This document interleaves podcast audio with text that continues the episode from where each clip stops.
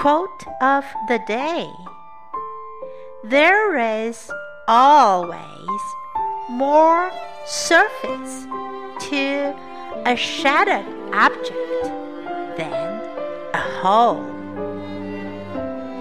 By Djuna Barnes.